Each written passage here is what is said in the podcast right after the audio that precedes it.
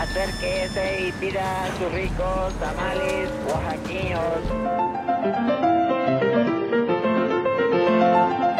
¿Quién dijo que la historia de México no podía contarse de forma entretenida? 365 días para conocer la historia de México.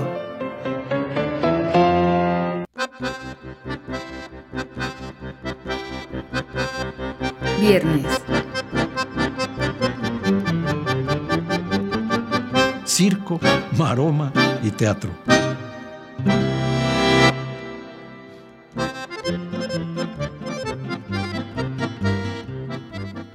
Concierto masivo.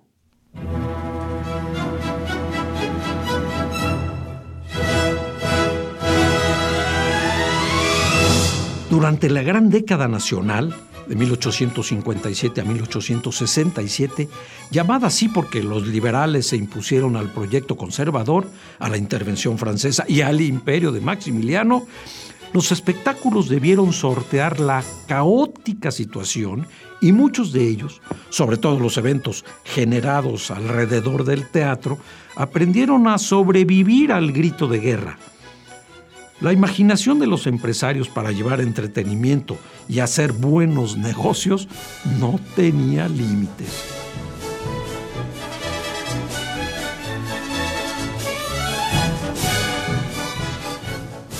Al estallar la guerra de reforma en febrero de 1858, se inauguró un centro de recreo llamado Gran Teatro Aéreo en el templo de Júpiter Tonante donde se presentaban malas compañías con entradas a bajo costo para que el pueblo pudiera asistir.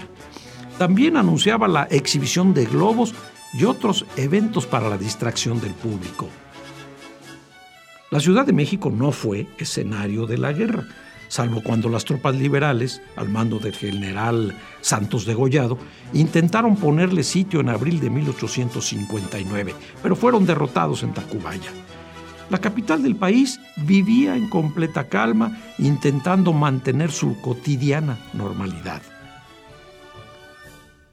Debido a la escasez de ingresos y a las pobrísimas entradas, la compañía de ópera italiana, formada por Adelaida Cortesi, planteó una diversión más que llamó Gran Concierto Promenade a la Parisiense la cual estrenó el primero de noviembre de 1858, anunciándola así.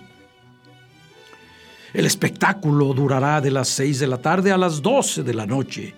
El teatro estará dispuesto como magnífico salón, doblemente iluminado y de modo que la concurrencia pueda disfrutar de la diversión con comodidad en todos los departamentos.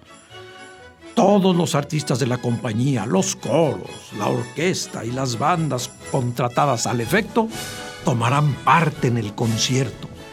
El pórtico será transformado en un hermoso jardín. Este fue el primer concierto masivo de la historia. Un verdadero maratón de espectáculos, ininterrumpido, que resultó ser toda una novedad y permitió su repetición días más tarde. Circo, maroma y teatro.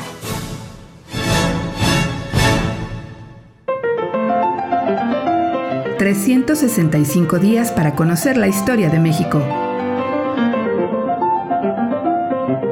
Esta es una producción de Radio Universidad de Guanajuato y la Dirección de Extensión Cultural en voz del Teatro Universitario. Serie basada en el texto de Alejandro Rosas, 365 días para conocer la historia de México.